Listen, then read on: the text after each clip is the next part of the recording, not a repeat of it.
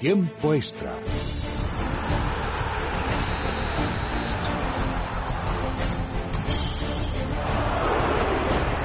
Carlos, mi bola ha ido dentro. No perdemos, no merecemos, no merecemos. Derecha, derecha, rápido. Ojo en señal, se cierran así, se abren. ¡Gol! ¡De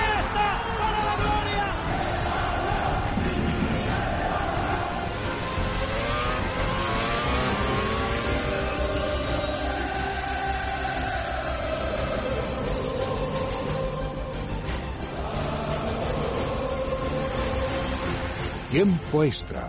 En Es Radio, el mejor deporte.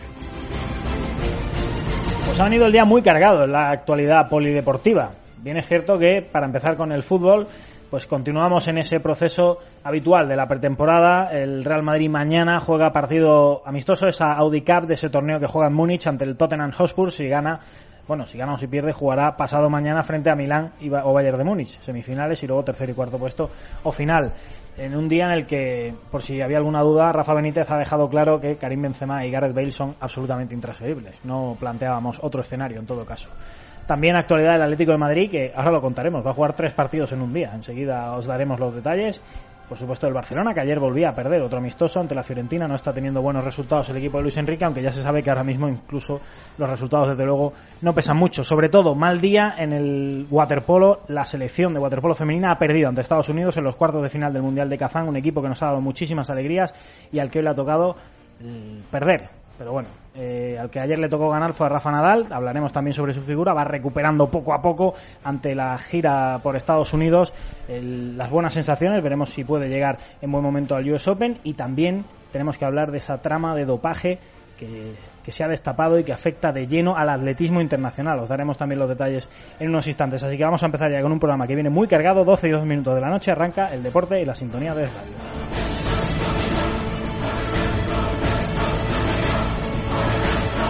Como os digo, estaros muy pendientes de lo que viene en el mundo del polideportivo, pero comenzamos con la actualidad del Real Madrid. Sergio Valentín, buenas noches.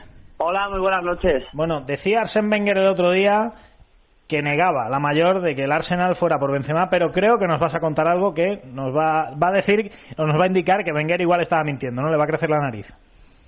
Sí, no está diciendo la verdad Arsène Wenger, el técnico del Arsenal, que anda buscando un delantero y efectivamente se ha fijado en Karim Benzema. Tanto que ha realizado una oferta vía intermediarios al Real Madrid de 68 millones de euros por Karim Benzema.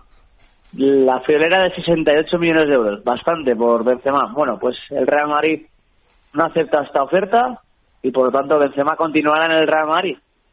Faltaría que el Madrid la aceptara si es que quisiera y luego Benzema que si quisiera el Arsenal, que son dos condiciones Sí. que creo que no se van a cumplir. Aparte Pero es que, bueno, ahí claro, está la oferta rechazada por Benzema. Si el Madrid, eh, por lo que sea, aceptara la oferta por Benzema, tendría que salir al mercado a buscar un 9 y tendría que pagar la intemerata por un 9, claro. Efectivamente, son... Pero vamos, ya te digo yo que no va a pasar sí, eso. no, tiene pinta de que el Madrid quiera soltar a Benzema, no. No, de hecho ya tienen un problema con la falta de un delantero suplente de Benzema. Claro. Eh, no van a vender a Benzema para buscar a otros dos. No, no, no, no lo van a hacer. Y esta, bueno, el rechazo del Real Madrid a una oferta tan importante como 68 millones de euros es una muestra más de lo que confían en el Real Madrid y en el delantero, que le consideran vital, pese a lo que se está diciendo de Benítez y que no le encuentra sitio, ¿no? De que Sí.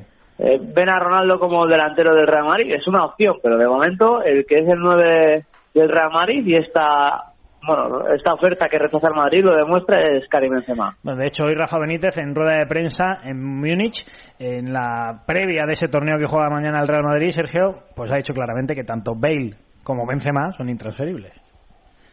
Sí, que vea a los dos en el Real Madrid, a Benzema eh, dice que le ve, pese a que, bueno, hay ciertos rumores y como ya ha dicho hoy en tiempo esta, como estamos diciendo, hay una oferta, pero de Gareth Bale sí que ha dejado algo claro que, y para mí ese es el titular, está contento con la nueva posición que, que desempeña Gareth Bale, ¿no? Yo creo que no estaba contento en esa banda derecha, eh, donde rinde menos, pese a que Ancelotti en su día dijera que él prefería jugar a la derecha por eso del disparo, pero a él se le veía incómodo, buscaba más participación y de hecho en el Tottenham él demandó jugar de media punta y ha pasado algo similar en el Real Madrid. Ahora, al menos en los primeros partidos de pretemporada, está jugando detrás del delantero.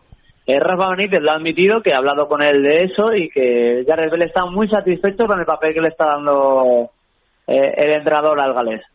Eh, bueno, en ese torneo que el Madrid juega mañana, mañana semifinal ante el Tottenham y luego el siguiente partido, teórica final tercer y cuarto puesto, frente al Milan o al Bayern de Múnich, no van a estar ni Benzema precisamente ni Cristiano. Sí, dos bajas importantes, eh, Benzema y Cristiano Ronaldo, pero las dos no son importantes, me refiero al, por el peso de los jugadores, pero no importante en cuanto a las lesiones.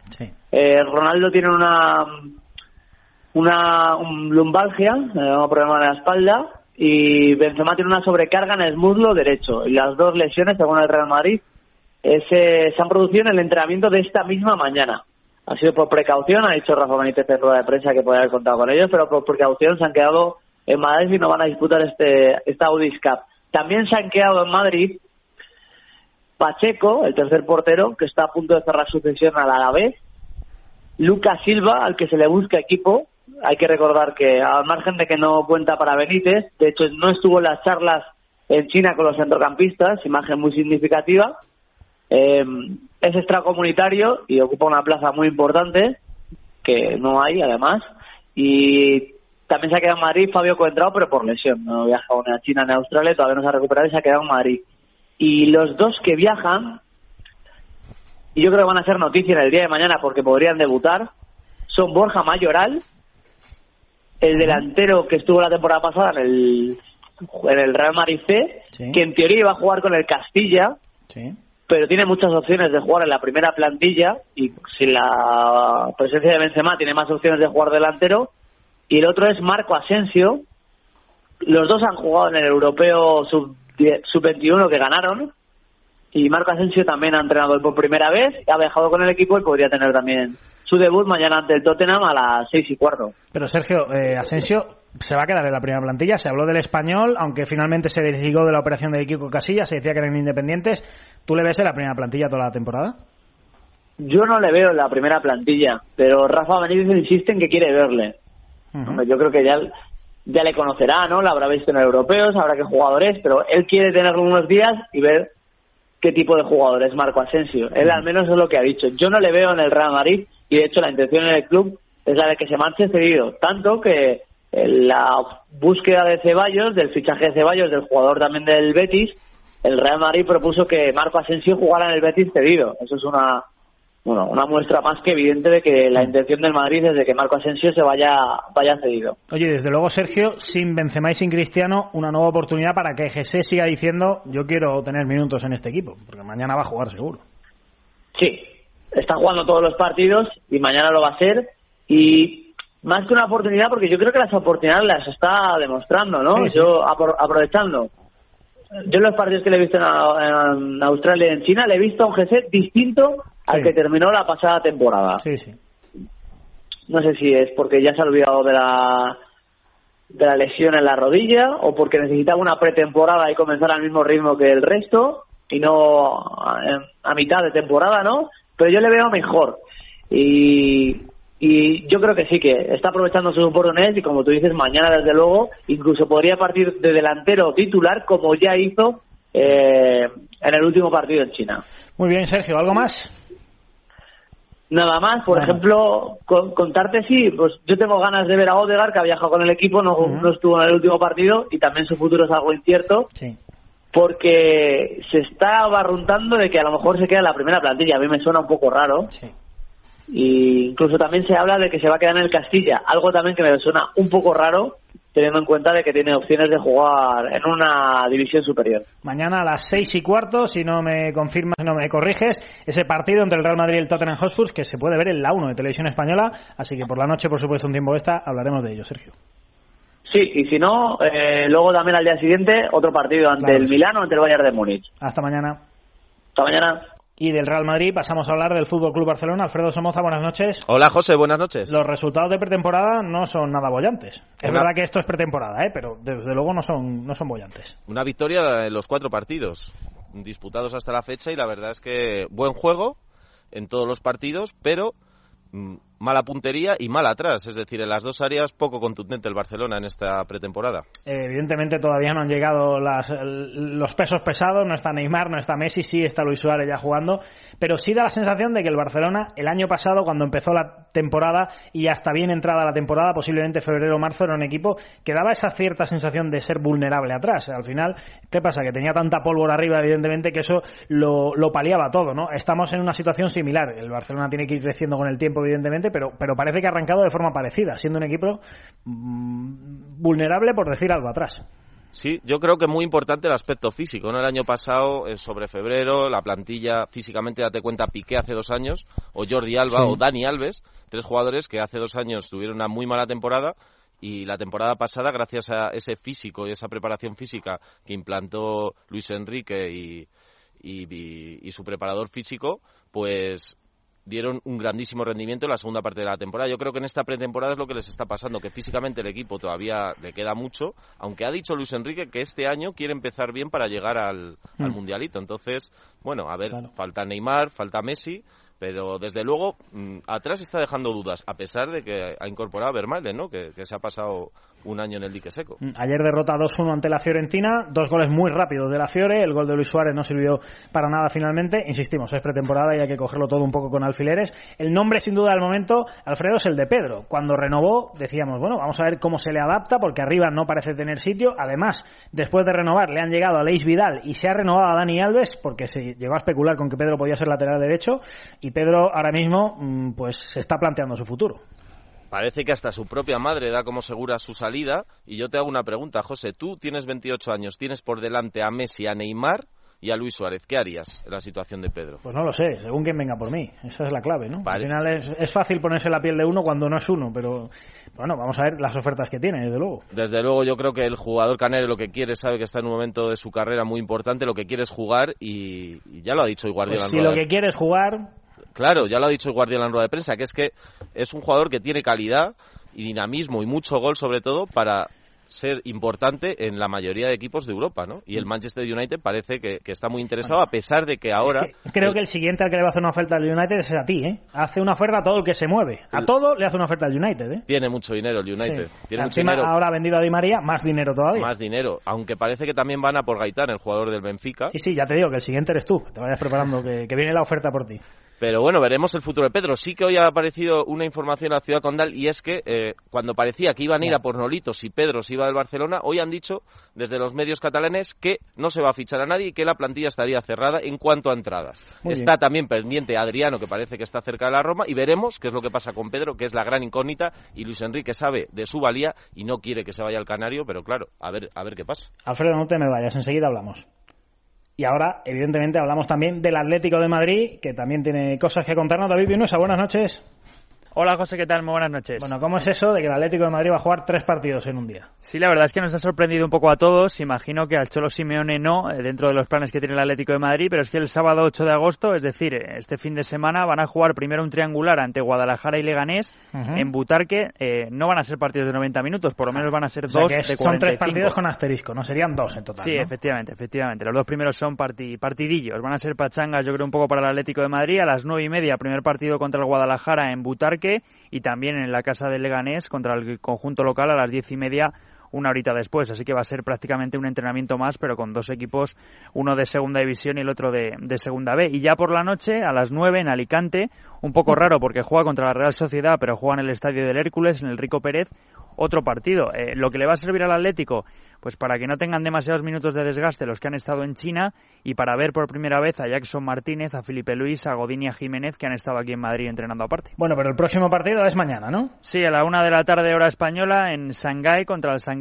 SIP que está entrenado por Eriksson, el entrenador sueco que ha tenido además pasado con el Cholo Simeone. Tiene muchas ganas el entrenador del Atlético de Madrid de saludarle mañana y bueno, ya termina la gira asiática del Atlético, empate a uno ante el Sagantosu en, en Japón, muchas pruebas, sobre todo en cuanto a sistemas, porque he hablado de dos sistemas del Cholo Simeone, 4-4-2 y 4-3-3, con un tridente arriba que podía ser perfectamente el titular con Jackson Martínez, Grisman y Vieto. No está Jackson en, en esa gira asiática, ha jugado con Correa. Qué bien suena eso, ¿eh? sí, sí, suena espectacular. Y además el otro día cuando saltaron al terreno de juego Correa, Grisman y Vieto, se vio al mejor Atlético de Madrid, pero en principio el, el habitual va a ser el 4-4-2. Veremos cómo lo coloca el, el Cholo Simeone. Y mañana, pues pruebas, más pruebas. Oblak jugaría en portería, defensa para Juan Fran Savic, Lucas y Siqueira, que siguen en el Atlético de Madrid, a falta de que llegue una oferta concreta por él. Gaby Tiago en el doble pivote, Coque y Oliver en las bandas y arriba, dos sensaciones de esta pretemporada, Luciano Vieto y, y Antoine Grisman. Hablas de Siqueira, en la operación llegada me entiendo que prácticamente está cerrada, la operación salida Siqueira podría ser el nombre, pero ahora mismo está todo muy frío, lo único lo de Velázquez, que se va al Getafe, ¿no?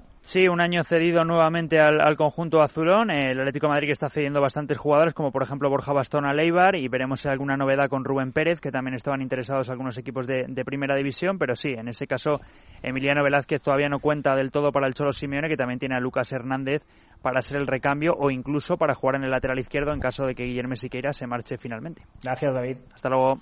Porque de tal manera amó Dios al mundo, que ha dado a su Hijo unigénito, para que todo aquel que en él crea no se pierda, mas tenga vida eterna. No os habéis equivocado de programa, seguimos en tiempo extra, la sintonía de radio, venimos de conocer la información del Atlético de Madrid y precisamente vamos a hablar de un jugador del Atlético de Madrid. Hoy, como el año pasado en el mes de agosto, vamos a estrenar sección con la gran Monse García. Monse, buenas noches.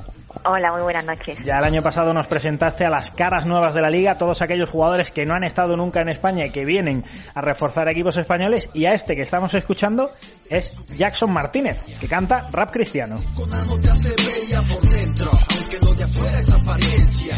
Busca a Jesucristo, Él murió por ti. Pues ahí está Jackson Martínez que canta en los estudios, el sonido de estudio, eh, y un Jackson Martínez que quiere hacer mucho ruido también en la Liga Española, Monse.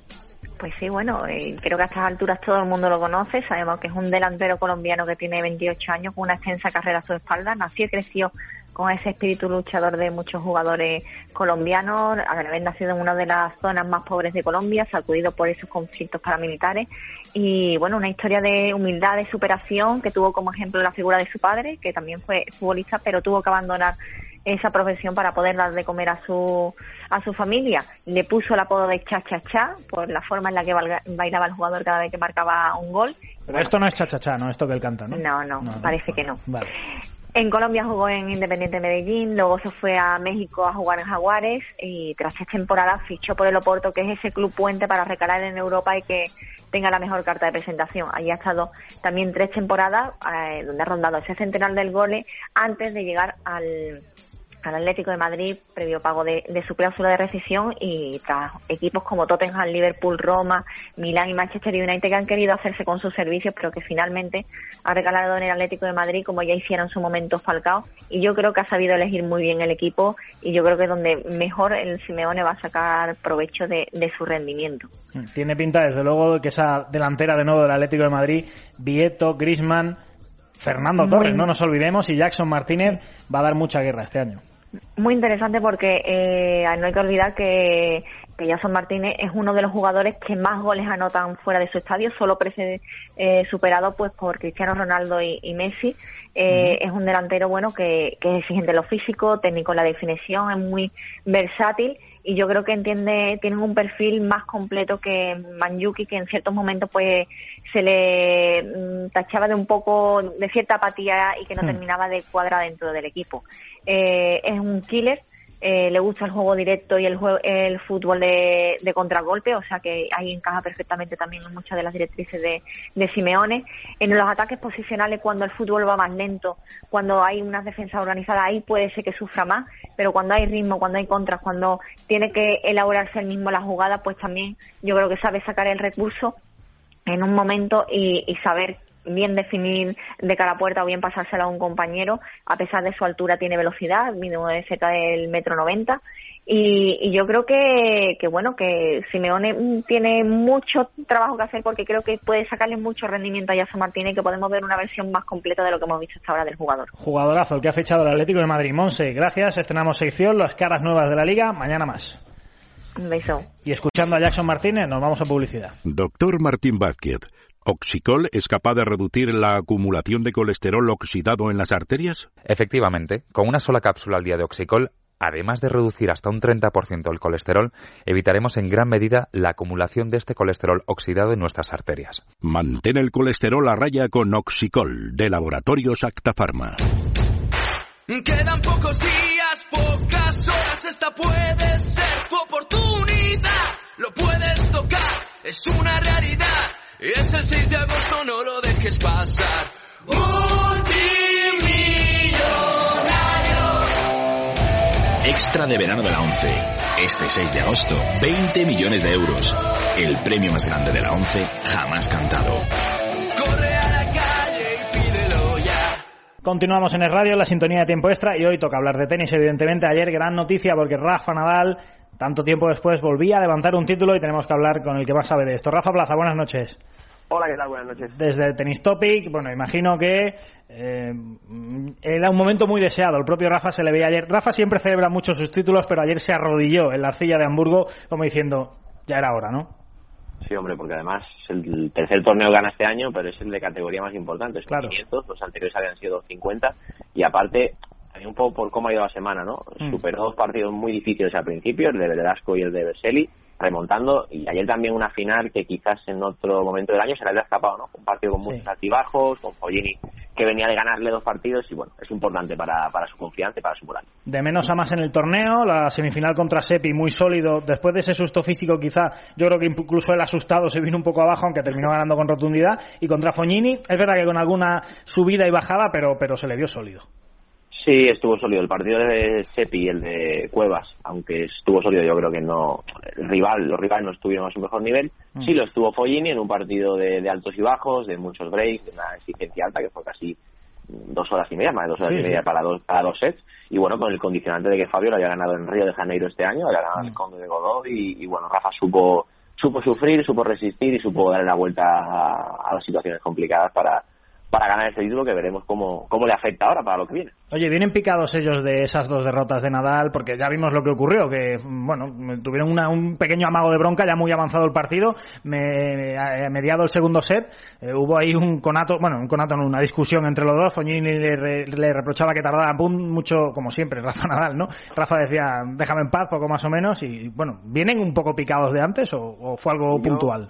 Yo creo que picados no, no habían tenido ningún motivo para picarse, pero sí es cierto que Follini eh, es un jugador, bueno, eh, que ha sido multado y ha perseguido numerosas ocasiones, ¿no? En Mm. Wimbledon, sin ir más lejos, por destrozar la hierba, creo que ya había pasado 30.000 euros o algo así. También es cierto que Rafa es de los jugadores que más tiempo apunta Sí, sí, a- sí. a- al saque, ¿no? No es algo que vayamos a descubrir ahora. Entonces, bueno, era un momento de tensión del partido. Fabio quizás ahí no estuvo bien y no sé para, para Rafa de esa forma, pero bueno, al final hay mucha tensión, una final, mucho en juego y bueno, yo creo que quedará ahí, que, que seguro además con Perlas, que es español, que tiene buena relación con Rafa, que, se solucionará y que no irá más. En lo físico, ayer cuando levantaba el trofeo y daba el discurso al, al público de Hamburgo, tuvo que parar un momento porque estaba acalambrado Rafa Nadal. Dices tú, bien, era un partido a dos sets, pero claro, fueron dos horas y media, pues uno de los partidos más largos que habrá jugado Rafa Nadal en los últimos tiempos, por, por- por suerte o por desgracia. Y luego el tema de la taquicardia con la que nos asustamos un poco el sábado, al final molestias abdominales, ¿en qué quedó un poco esto?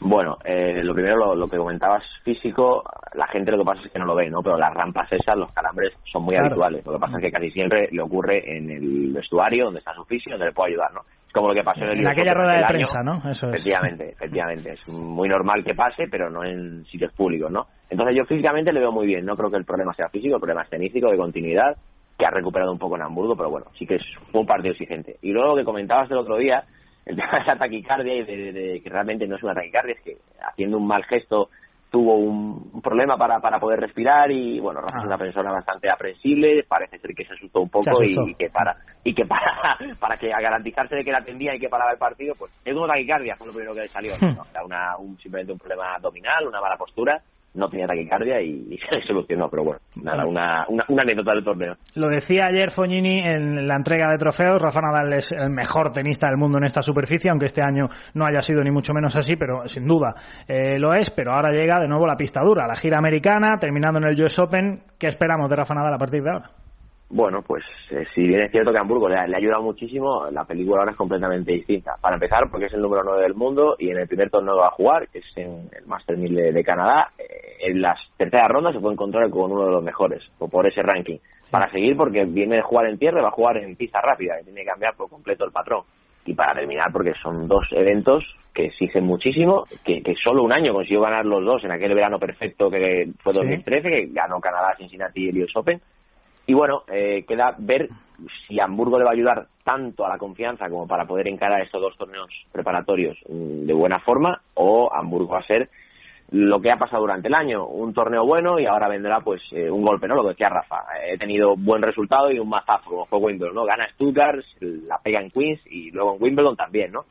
Bueno, ojalá que, que la pista rápida le, le, le ayude, que, que, ese título en Hamburgo también le ayude y que pueda llegar al US Open preparado, porque yo creo que al final el objetivo de este año no debe ser ganar Canadá o Cincinnati, mm. que puede ganarlo y ojalá, ¿no? Pero, pero sí llegar a ese US Open preparado, sumar puntos aquí para terminar de cerrar esa clasificación para la Copa de Maestros, que ayer le pegó un buen bocado, sí. y poder competir en Nueva York, porque la verdad es que tiene Rafa una estadística muy buena, que es que es el único jugador de la historia que ha ganado un Gran Slam al menos 10 años seguidos. Pues estaría bien que, que, fuese, que fuese 11, ¿no? Que fuese 11 y solo le queda la oportunidad de hacerlo en el próximo US Open, que arranca el 21 de agosto. Por último, ¿tú eres optimista?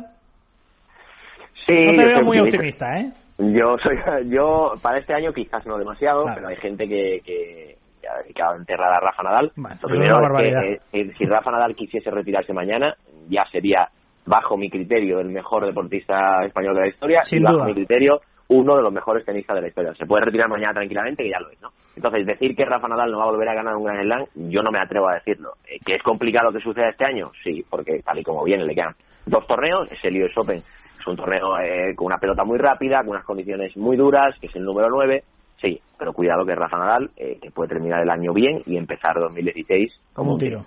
Sin duda. Eso y si es. se hubiera retirado Rafa hace dos años, también sería el mejor deportista español de lo todos los tiempos. Rafa. Plaza, gracias y buenas noches. A ti un abrazo, hasta luego. Y ahora toca hablar de una mala noticia. La buena la puso Rafa Nadal el fin de semana. La mala hoy ha sido la derrota de la selección española de waterpolo femenino en los cuartos de final del Mundial que se está celebrando en Kazán, en Rusia. Nos vamos a ir hasta allí porque ya nos escucha una de las heroínas de esta selección de waterpolo que tantas alegrías nos ha dado en los últimos años y a la que hoy queremos, aunque parezca raro, felicitar. Jennifer Pareja, buenas noches. Hola, buenas noches. Mira, te voy a dar la enhorabuena porque habéis hecho algo muy grande en los últimos años por el deporte español, ¿eh? Bueno, pues muchas gracias. Lo que hoy justo es complicado ver todo eso, pero seguro que en unos días lo vemos también así. Pero como entiendo que a vosotras os cuesta trabajo verlo, mmm, tenemos que estar a las duras y a las maduras y deciros que, que lo que habéis hecho y lo que está por venir ha sido muy grande, ¿eh? Pues sí, queremos pensarlo así, pero ya te digo, hoy es un poco complicado, pero pero bueno, yo creo que, no, después de lo de hoy, yo creo que sí que es verdad que hay que decir que es, o sea, es más relevante todavía la grandeza de lo que ha hecho este equipo, ¿no? Al final llevamos tres años arriba de todo y, y es complicadísimo en el waterpolo femenino estar tres años ahí. Así que yo creo que de aquí a unos días lo veremos así. Claro, además esto de España-Estados Unidos en waterpolo femenino va camino de ser una rivalidad de las de, de las de AUPA, ¿eh? Cuando dentro de unos años miremos para atrás y veamos aquella final de Juegos Olímpicos, la final del Mundial, estos cuartos y lo que quede todavía por llegar, lo veremos así. Y sí, seguro que sí, es una rivalidad, es un equipo muy fuerte, las hemos eh, cruzado, a veces ha salido bien, a veces ha salido mal, pero bueno, es lo que hablábamos, ¿no? Que al final lo que sí que refleja es la igualdad que hay y, que al final a lo mejor era como, no sé, una final anticipada o como queremos llamarlo, pero la verdad es que hemos tenido muy mala suerte con este cruce en, cuartos. Estados Unidos perdió con Italia y hoy en la retransmisión de Teledeporte, Dani Vallar, eh, pues decían, bueno, nadie ha especulado. ¿Alguien en algún momento dijo, oye, vamos a ver con Canadá qué pasa o no se pensaba en eso? No, no, este equipo no piensa en eso, pero no piensa en eso porque creemos que, que tenemos que salir a ganar todos los partidos, que queremos salir a ganar todos los partidos y, y bueno, si queríamos llegar arriba de todo, había que ganar a también. Eh, ¿En qué momento? Bueno, yo creo que lo que sí que no se nos puede reprochar a este equipo es el darlo todo cada partido y eso es lo que salimos a hacer y lo que hacemos siempre. Cuando, cuando os habéis visto con ese 1-5 en contra, se ha hecho ya un camino demasiado largo, ¿no? Aunque es verdad que luego os habéis puesto 4-5, uno abajo, pero cuando vas tan remando, remando, remando, al final siempre el otro equipo tiene un hueco para volver a, dar el palo, ¿no?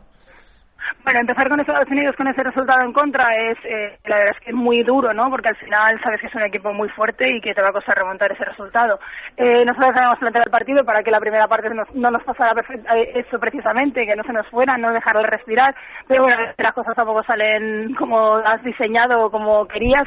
Y con ese resultado en contra, yo creo que lo bueno que ha tenido el equipo es que ha seguido luchando, hemos estado ahí, nos hemos metido otra vez en partido y, y ya está. Lo que pasa que al final, pues es un equipo muy bueno y también ha jugado sus cartas, evidentemente, y muy bien jugadas. ¿Cuál es el siguiente reto, Jennifer? ¿Perdón? El siguiente reto, ¿cuál es, Jennifer? Eh, pues ahora mismo acabar el Mundial, que es lo que queremos. Eh, vamos a intentar ir a por esa quinta posición, que, que, vamos, este equipo lo que no va a hacer es rendirse y eso es lo que vamos a hacer.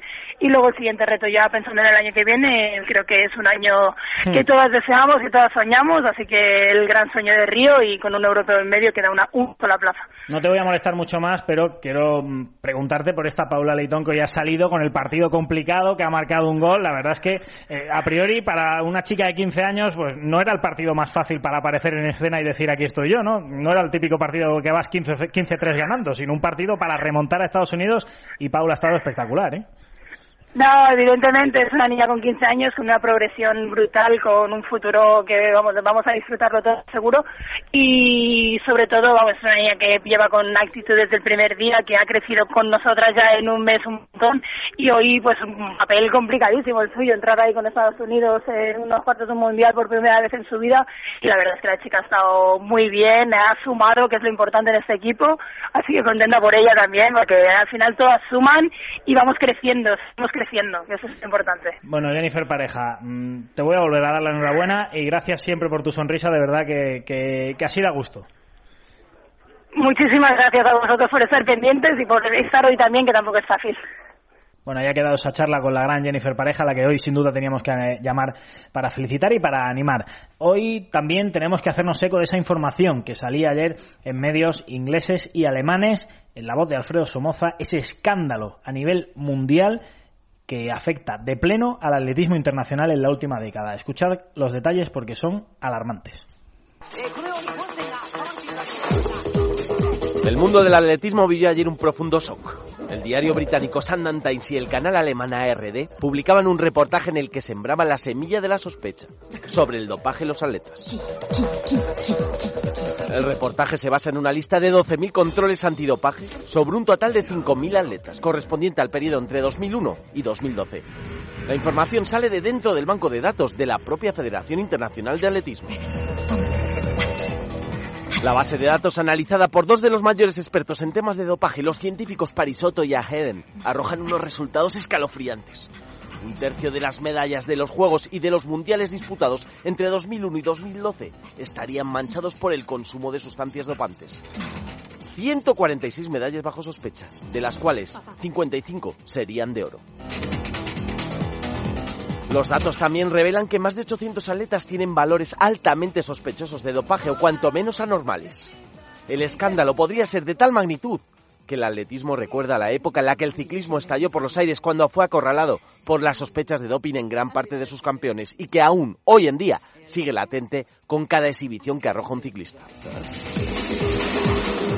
Volcán que puede entrar en erupción en el peor momento, con los Juegos de Río en el horizonte y a escasas dos semanas de que comiencen los Mundiales de Atletismo de Pekín. En cuanto a países implicados, Rusia, con los saltadores a la cabeza, y Kenia, el país más dominante del fondo y el medio fondo mundial, están en primer plano. 415 atletas rusos y 77 kenianos habrían dado resultados anormales en los análisis de sangre. En cuanto a nombres propios, los únicos que han quedado limpios de momento han sido Usain Bolt y Mo Farah, que no figuran entre los sospechosos. Todos los demás atletas están, de momento, en el ojo del huracán. ¿Empezarán a salir nombres de los tramposos? El Sunday Times y la ARD pueden dejar muy herido al atletismo. Vienen curvas en el atletismo y el deporte internacional y en todo el asunto del antidopaje estaremos muy pendientes de la información en próximas semanas. Ahora vamos a dar la bienvenida a Agustín García. Agustín, ¿qué tal? Buenas noches. Buenas noches. Cuéntanos la última hora de la selección española de baloncesto que sigue en Madrid preparándose Eurobásquet crucial.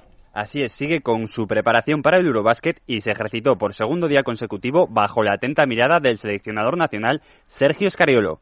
Con la incorporación ayer de Pau Gasol tras su participación en el Africa Game, el técnico italiano ya cuenta con todos los jugadores. La intensidad y el trabajo físico están siendo protagonistas en estas primeras jornadas de preparación de la selección. Nicola Mirotic, debutante un tanto especial, habló sobre la posibilidad de jugar de tres o de cuatro. En la selección, uh, como bien una vez ha dicho Sergio, yo voy a jugar de cuatro. ¿no? Yo creo que es una posición muy natural para mí. En la NBA es cierto que he jugado muchos partidos de tres, pero es, uh, es de cuatro creo. Pero si algún momento el equipo me va a necesitar de tres o de cinco, yo creo que algunos minutos puedo aportar. ¿no? Dijo, nada, nada, Mirotic va a jugar de cuatro en la selección española. Agustín, la semana que viene comienza esa gira de ñ habitual de preparación de la selección, así que estaremos muy, muy pendientes y muy encima de lo que pase. De acuerdo, buenas noches. Tú no me des las buenas noches, espérate, eso quita. Ahora lo hacemos, ¿no? Porque ahora vas a hablar otra vez. Eh, vale, vale, tú es que dices, no sabía ahora- muy bien Vale. No te preocupes, no pasa nada. Eh, Sí, venga, yo recojo de Mirotic y ya está, del corte. Vale. ¿Te digo algo? No, no, ya está, no pasa nada. Ahora, ahora te digo, ahora hablamos y tú me dices, venga, hasta ahora, ¿vale? ¿Te parece? Venga, perfecto, vamos a ello.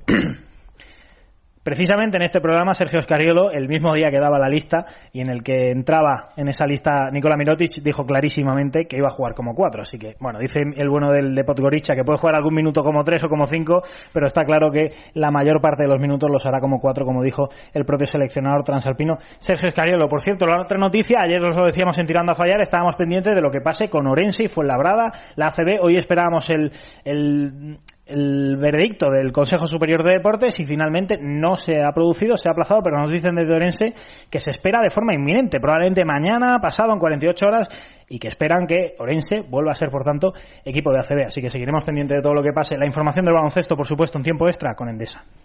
Con la misma energía puedes dar la espalda o dar un abrazo, decir adiós o bienvenido a casa. La energía es lo que tú haces con ella. En Endesa usamos la nuestra para hacerte la vida más fácil.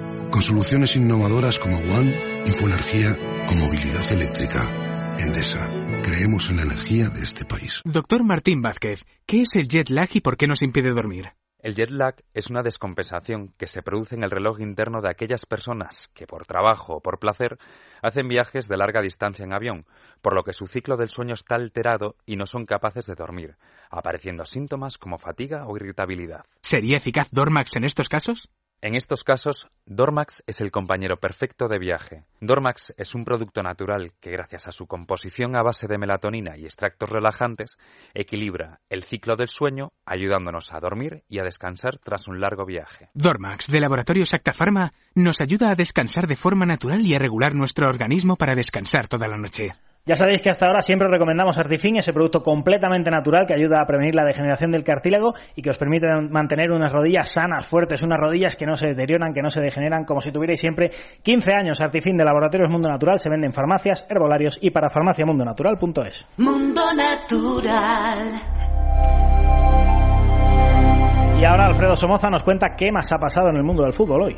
Pues José, se han roto las negociaciones por Sergi Darder entre el Málaga y el Olympique de Lyon. El fondo de inversión que tiene una parte de los derechos del jugador ha pedido más dinero a última hora y el Olympique de Lyon no está dispuesto a pagar más de 10 millones de euros por el dinámico mediocentro balear. En el Valencia siguen pendiente del futuro de Otamendi. El central argentino está entrenándose a las órdenes de Nuno y recibe el cariño de toda la plantilla Che, que llega a afirmar que si hace falta se pondrán de rodillas para pedirle que se quede. El Deportivo cierra su décima incorporación tras confirmar la cesión de Fede Cartavia. Hoy ha sido el turno del mediocentro Fail Fajir. El jugador franco-marroquí de 26 años firmará por las tres próximas temporadas y llega procedente del Elche. Y por último, continúa la guerra entre Víctor Valdés y Luis Vangal. El técnico holandés del Manchester United ha ordenado vaciar la taquilla del portero español y transportar sus pertenencias al vestuario del equipo reserva. El futuro de Valdés, desde luego, parece lejos de Old Trafford. Estos se pelearon al inicio de la carrera de Valdés y se han vuelto a pelear casi al final. Pero bueno, Agustín, más deporte. Pues buenas noticias en ciclismo, ya que el colombiano Nairo Quintana, reciente subcampeón del Tour de Francia, correrá la Vuelta a España con el Movistar Team junto a Alejandro Valverde, según anunciado el equipo español. La vuelta arrancará el próximo 22 de agosto en Puerto Banús y con la confirmación de Quintana contará con una excelente participación tras los anuncios de Purito, Nibali, Fabio Aru o Mikel Landa. En baloncesto ha habido movimientos en el viejo continente, ya que el baby sack europeo, el griego Schorchanitis, abandona el Maccabi Rally para recalar en el Estrella Roja de Belgrado. También cambia de aires un, viejo conocido de la liga andesa, el ex Madrid, madridista Dontey Dirper, que deja el FES turco para jugar en Rusia, en el Lokomotiv Kuban. Y en los mundiales de natación en Kazán, destacar a la joven estadounidense Katie Ledecky, que se ha superado a sí misma en la segunda sesión de eliminatorias y ha batido el récord de 1500 libres. Impresionante lo de esta nadadora que con tan solo 18 años es el octavo récord que consigue desde 2013. Ahí es nada, Alfredo, ¿cómo titulamos ahora mismo Libertad Digital Deportes? Jesús Vallejo que ha dicho, es la decisión más importante que he tomado en mi vida el fichaje por el Real Madrid. Gracias Alfredo, gracias Agustín en el control de sonido, excelente Carlos Millán, nosotros nos vamos, mañana a las 12 os esperamos con más tiempo extra y ya sabéis, todo el deporte las 24 horas del día en Libertad Digital Deportes y por supuesto también en los servicios informativos de radio. Ahora os dejamos con el sexo. Hasta mañana.